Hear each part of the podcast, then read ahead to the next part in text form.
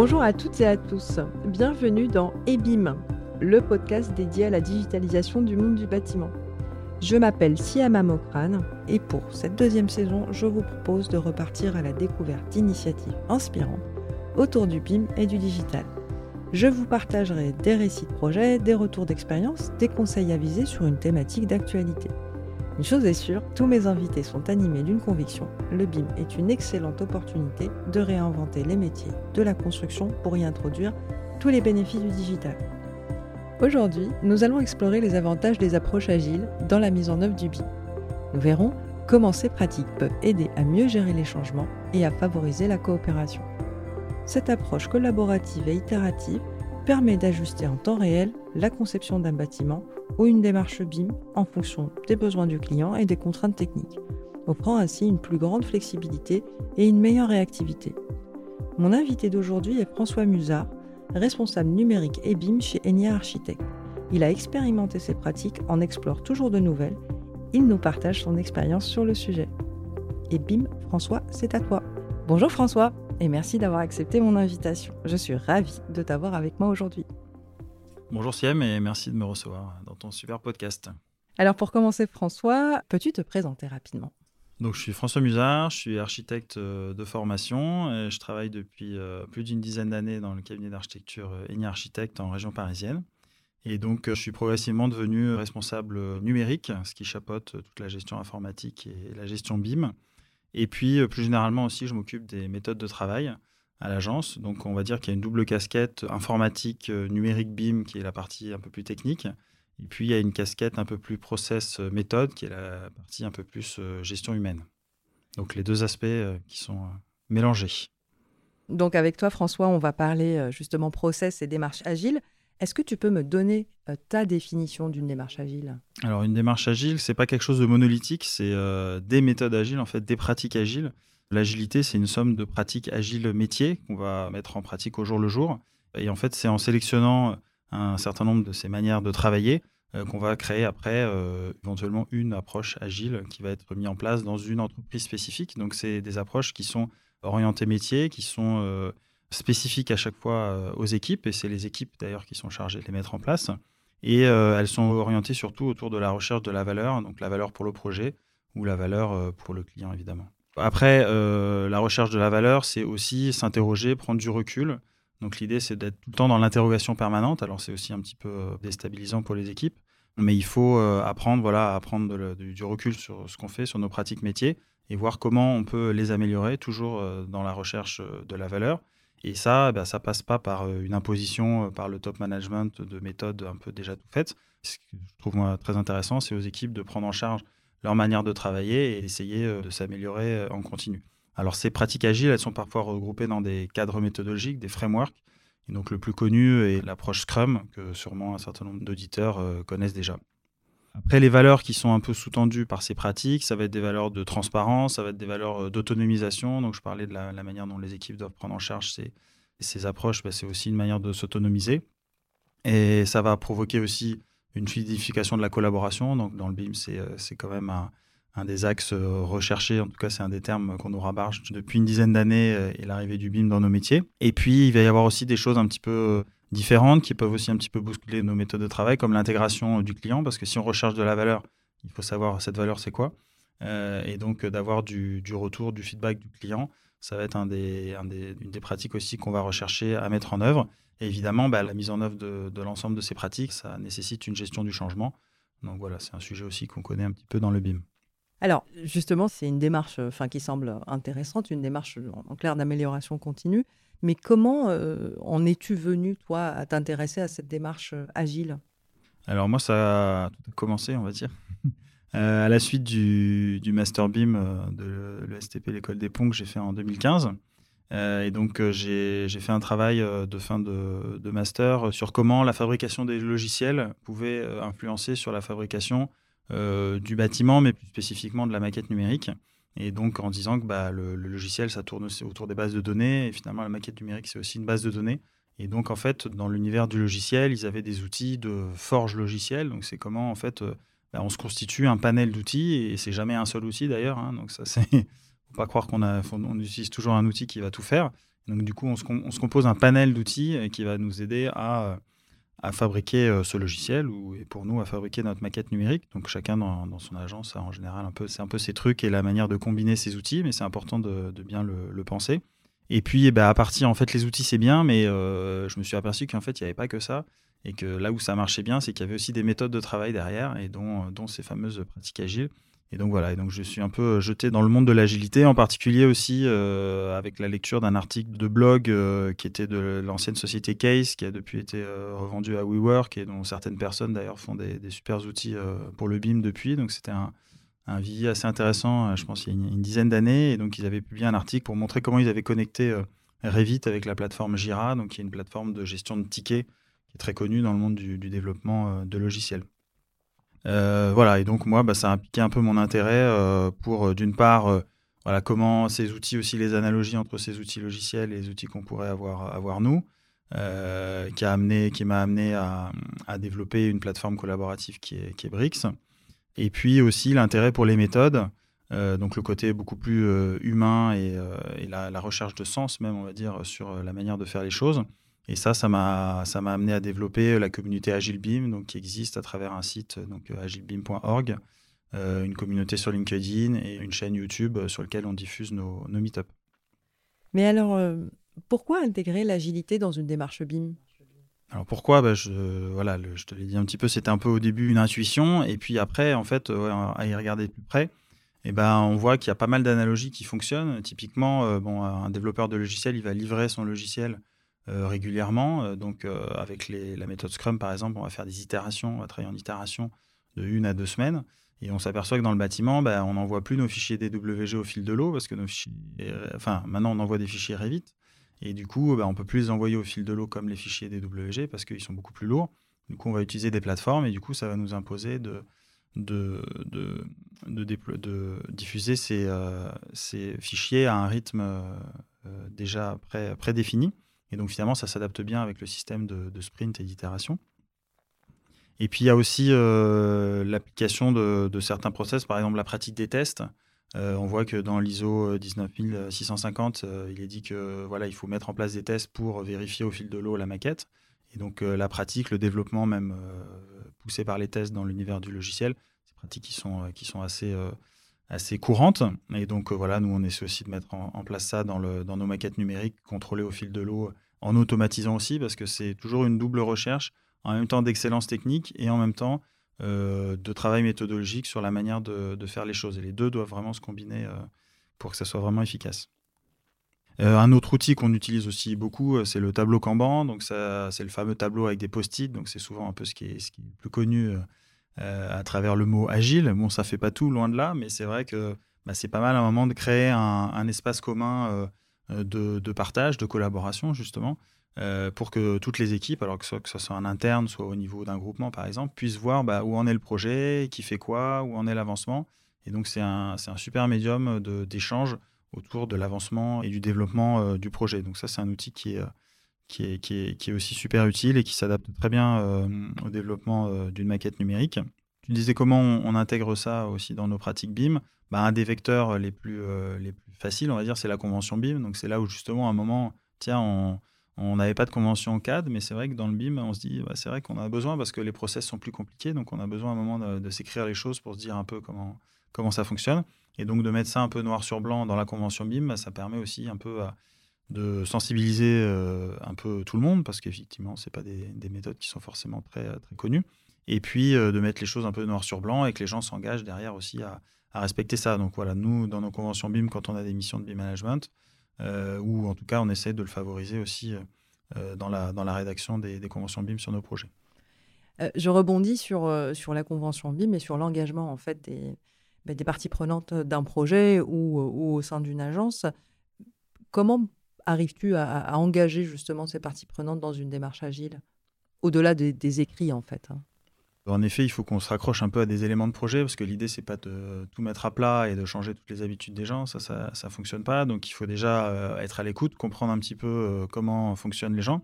Et à partir de là, on va, on va se baser un petit peu sur la régularité, c'est-à-dire essayer de mettre en place des rituels euh, parce que c'est ça qui, qui, marche le mieux et qui permet aussi, sur la durée, de, de, voir les améliorations potentielles qu'amènent ces pratiques.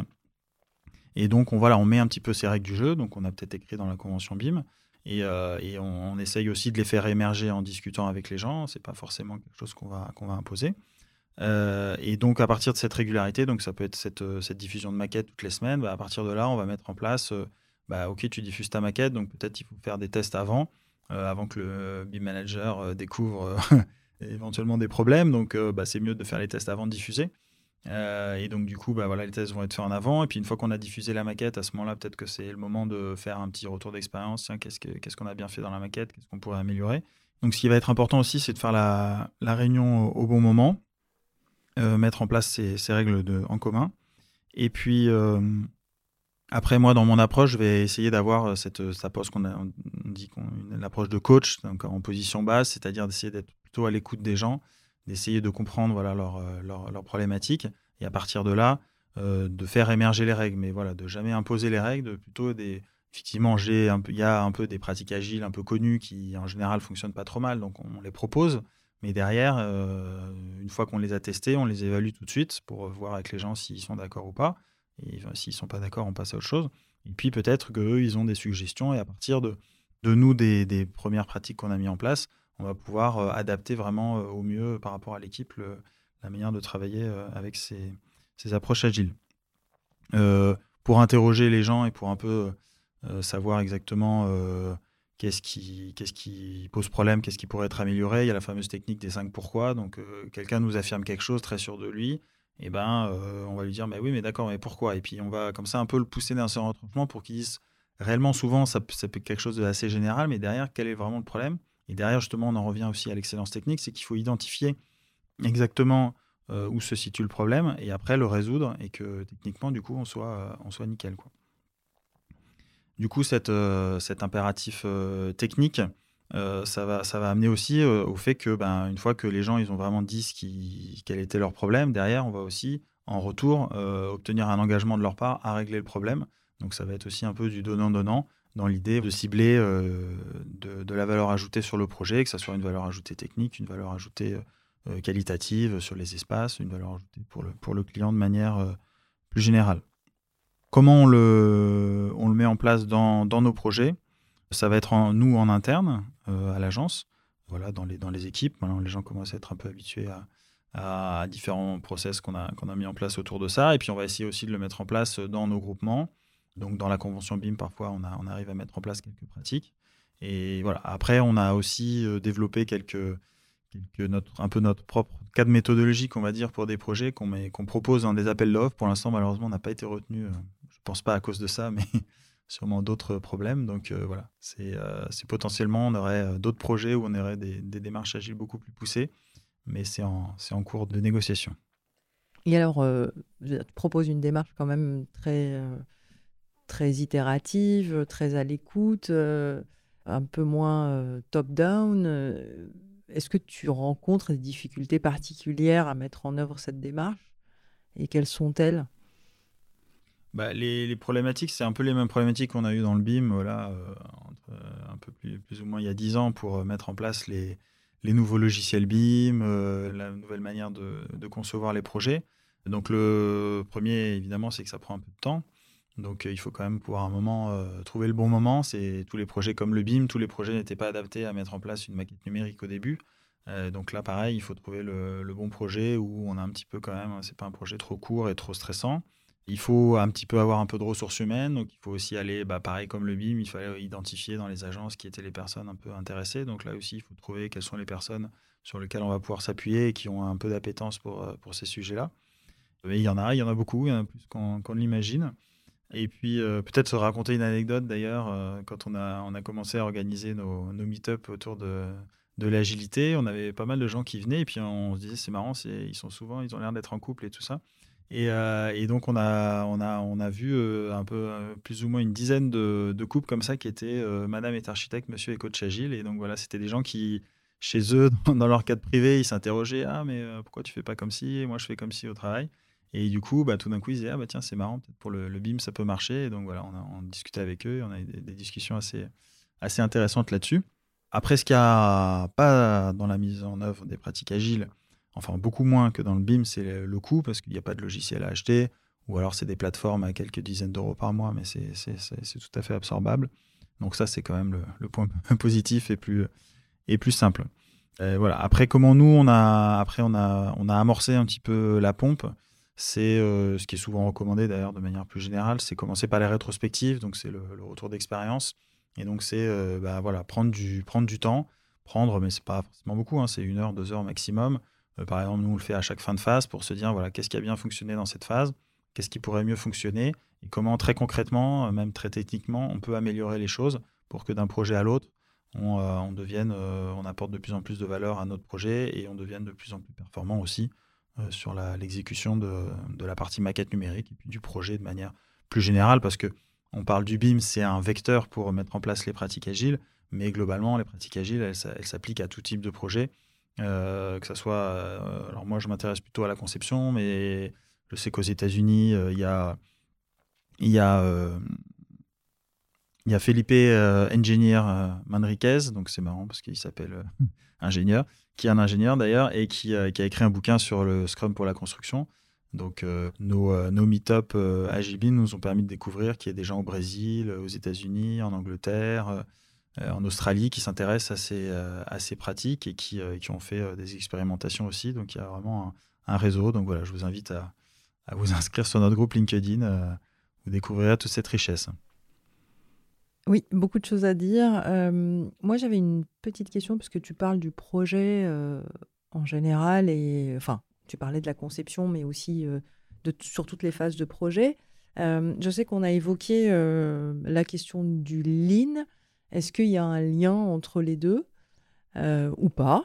Qu'en penses-tu? Alors tout à fait, ce sont deux, deux, pratiques qui sont vraiment intriquées l'une l'autre. Alors il y en a qui vont vont dire que c'était l'agile avant, l'autre le lean avant. Voilà, c'est comme l'œuf ou la poule. Mais bon, chacun se fait sa, son point de vue. Euh, on va dire pour le bâtiment, moi ce que je remarque plutôt, c'est que le, lean est plutôt, euh, est plutôt utilisé, peut-être adapté ou en tout cas utilisé euh, à la partie chantier. donc parce que l'objectif est plutôt sur l'optimisation des flux de production, de travailler sur l'amélioration des, des, choses répétitives pour aller vers un peu une perfection, on va dire euh, et, donc, du coup, bah, c'est vrai que dans le chantier, on a beaucoup de tâches répétitives avec des flux euh, de matériaux, des choses comme ça. Donc, c'est plutôt assez adapté. Euh, quant à l'agilité, elle va plutôt se concentrer sur la, valeur de conception dans un contexte mouvant. Donc, c'est vrai que quand on est en, quand on est en exécution, les choses quand même commencent normalement à se figer. Alors qu'en conception, il, va, il faut plus vite s'adapter. Il y a parfois des changements de programme, des impossibilités techniques. Donc, il faut tout le temps être, être, prêt à remettre en cause les acquis. Donc l'agilité, pour ça, est quand même fondamentalement un peu plus adaptée. Après, euh, on peut faire du lean en BIM. Il y a des, gens qui font ça très bien aussi et, ça permet d'améliorer le flux de production de la maquette et c'est très intéressant. Et euh, comme je disais tout à l'heure, il y a aussi des gens qui font du Scrum, l'agilité en construction. Donc euh, voilà, les deux, les deux fonctionnent. Et je sais qu'en France, on a, on a pas mal d'associations sur du lean pour la construction et des gens qui font des choses très intéressantes. Donc c'est aussi un sujet à, à regarder de manière plus générale sur euh, les changements des, des méthodes de travail, l'amélioration des, des, méthodes de travail. Alors justement, si les auditeurs s'intéressent à ces pratiques, alors tu as parlé d'agilebim.org hein, tout à l'heure, mais euh, bah, où est-ce qu'ils peuvent trouver des ressources ou où est-ce qu'ils peuvent trouver plus d'informations? Donc il y a notre site en effet agilebim.org, il y a le groupe LinkedIn euh, Agilebim sur lequel il y a pas mal de gens qui publient régulièrement des choses sur le sujet. Et puis il y a la chaîne YouTube sur laquelle on a maintenant euh, plus d'une dizaine de, de meet-up, justement avec un peu ces gens qu'on a trouvés à travers le monde qui s'intéressent à, ces sujets. Et donc il y a des vidéos euh, assez intéressantes. Il y a, alors pour la France, bah, il, y a, un spécialiste du, du Lean qui, qui, présente cette approche-là. Euh, il y a aussi Mauro Pavel de chez Franck Boutet, ingénieur, qui aussi travaille avec une méthode type Scrum en interne en conception. Euh, et puis aussi, il y a, Paolo Samichelli qui, euh, qui a été coach chez Encotech, donc c'est un bureau d'études en Italie, et qui a mis une organisation un peu comme euh, chez Spotify, donc avec des, teams un petit peu qui gèrent des poules de projets. Et c'est vraiment, ils nous ont montré le, schéma un peu de l'organisation de l'entreprise. C'est assez étonnant. Donc il y a des choses vraiment qui se font à travers ces différentes personnes. Bah, on, peut, avoir le, un peu le feeling de ce qui se passe sur ces sujets-là. Et puis après, bah, il faut, c'est ça, il faut en venir en discuter. Donc, nous, on a nos meet-up. Il y a l'association Ligne Construction en France aussi qui, fait des, des événements là-dessus. Et puis voilà, se retrouver dans des, dans des événements. Oui, en fait, ce que tu dis, c'est qu'il ne faut pas hésiter à se rapprocher de toi, à se rapprocher de votre chaîne YouTube, enfin bon, voilà, pour, pour interagir et aussi pour reprendre de l'information. S'il y a des gens qui ont des, des, sujets à proposer, des retours d'expérience, on peut faire notre propre euh, retour de, retour d'expérience après euh, à peu près, euh, on en est presque à trois ans de, de meet-up sur le, sur le sujet. Et alors, du coup, François, c'est quoi la suite bah, c'est un long, un long trajet hein, qui a commencé il y a quelques années, mais, euh, mais qui continue parce que bah, les changements de méthode, bon, on a vu avec le BIM, hein, là ça fait presque 10 ans et, et maintenant on est un peu euh, dans la fin de, la première hype, donc ça y est, les choses commencent un peu à, se remettre à plat, donc il y a aussi un peu de, désillusion sur certains aspects, mais euh, bah, on sait que c'est comme c'est un changement en profondeur, les choses vont repartir et puis on va vraiment pouvoir attaquer un peu le, dur. Et donc bah, pour l'agilité c'est pareil, hein, c'est des, longs processus.